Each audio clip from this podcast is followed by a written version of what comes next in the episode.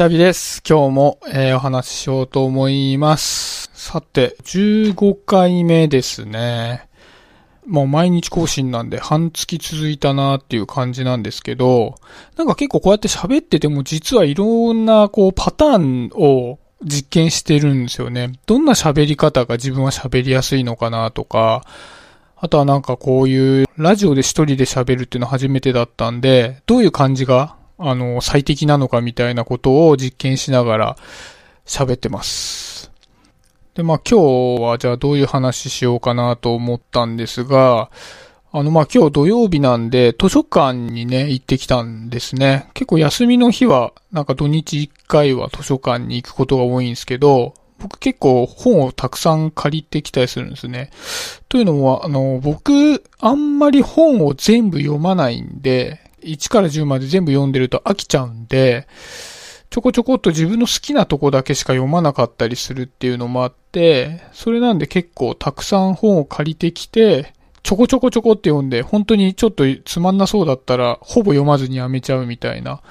感じの読み方してるんですけど、でね、結構今図書館って、なんか物々しいんですよね、雰囲気がね。あの、やっぱりコロナの影響で、3密を避けるっていうところで、もちろんその緊急事態宣言の時は、ずっと閉まってたんですけど、まあ今普通に開けてるんですけど、なんかもうあの職員さんはみんなフェイスシールドつけたりして、あとビニールがもうもちろんカウンターには全部垂れ下がってて、で、今日、あの、まあ、雨がね、降って本がびちょびちょになっちゃったりすると嫌なんで、あの、僕バイクでそれでも行ったんですけど、全部メットインの中に本を入れて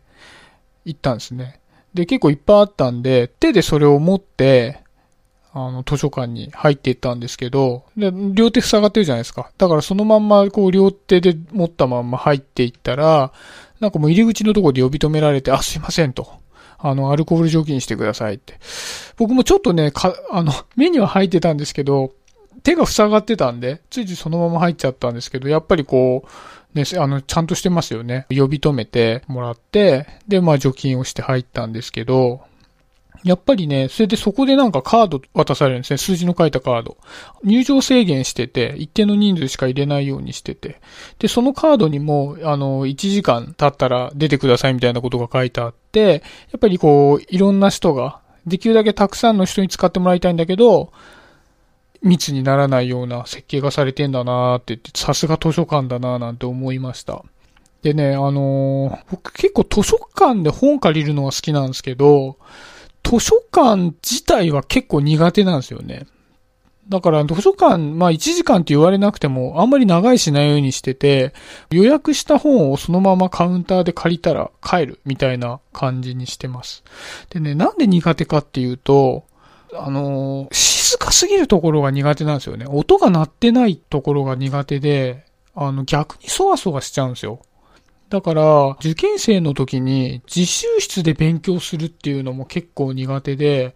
自習室で勉強すると無音がすごい気になっちゃって、今度無音の中で、あの咳をする人がいたり、あの、咳払いみたいな、みたいなのをやるのが逆にめちゃくちゃ気になっちゃって、だからその、どっちかっていうと僕、その聴覚が結構優位。人によってこう視覚が優位の人とか聴覚が優位な人とかいるらしいんですけど、僕聴覚が優位で、ちょっと音がすると気になっちゃうから、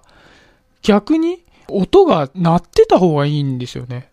いわゆるこう一定の音が鳴ってた方がいいっていうか、あの、何も鳴ってないところにちょんってな、鳴られたくないんですけど、例えば電車の音とか、そういうの鳴ってた方がいいタイプなんですけど、これ実はあの、妻と全然感覚が違ってて、なんか僕家にいると常に音楽流してた人なんですよ。だからあの結婚する前とかは家でずっと音楽流してたんですけど、もう妻音楽が流れてるっていうのが、その、すごく落ち着かないんですって。だから家で音楽流すときはもう、僕が留守番してるときしか流さないようにしてるんですけど、やっぱりね、結構同じね、聴覚って言っても感覚が全然違うんだなって、多分音が鳴っている状態っていうのが僕と逆で落ち着かないんでしょうね。だからなんかすごく面白いなと思って。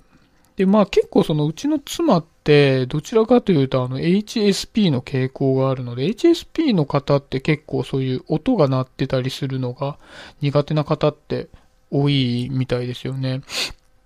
だから特にこう人と一緒に暮らしたり、同じ空間で生活するときって、自分がこう感じてるのと人が感じてるのは、知覚としては同じだろうみたいに思っちゃうんですけど、全然違うっていうのはもう肝に銘じておかなきゃいけないなと思いますよね。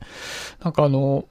ね、すごいわかりやすい例で言うと、職場のエアコンとか僕超暑がりなんで、すぐ下げたくなっちゃうんですけど、やっぱり下げちゃうと、特にその冷え性の方とかって、もうちょっと下がっただけでめちゃくちゃ寒くなっちゃったりするみたいなので、なんかその辺もね、なんか昔マジで喧嘩してる人いて、あの、温度下げてる人と、温度下げたくない人がいて、お前勝手に下げんじゃねえよとか言って、マジで喧嘩してて大人げない、それはさすがに大人げないなと思ったんですけど、